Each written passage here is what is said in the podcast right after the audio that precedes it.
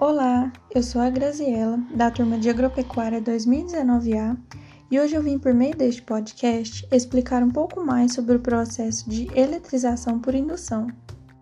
A eletrização por indução consiste em aproximar um corpo previamente carregado, chamado de indutor, de um corpo condutor eletricamente neutro, chamado de induzido de modo que a presença das cargas do indutor faça com que os elétrons do corpo induzido movam-se em seu interior, ocorrendo uma polarização de cargas.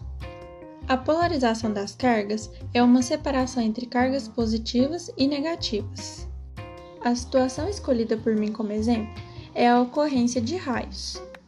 Quando uma nuvem está carregada eletricamente, ela induz na superfície terrestre cargas de sinais contrários, criando um campo elétrico entre a nuvem e a superfície. Se o campo elétrico for muito intenso, o ar pode funcionar como condutor de eletricidade, acarretando em uma descarga elétrica. Explicando um pouco melhor desde o início, é que sabemos que cargas elétricas de mesmo sinal se repelem e cargas elétricas de sinais opostos se atraem. Então, as cargas negativas das nuvens tenderiam a se aproximar das cargas positivas da superfície terrestre. Porém, o ar não permite que isso ocorra, porque ele é considerado como um isolante elétrico. Ou seja, as cargas elétricas não conseguem se mover livremente.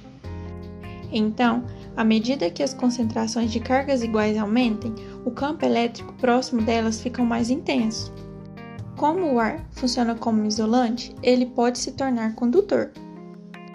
Para isso, basta que um campo elétrico intenso o suficiente atue sobre ele.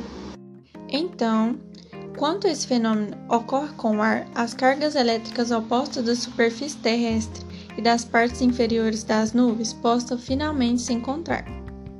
E esse encontro é chamado de descarga elétrica atmosférica, ou mais conhecido como raio.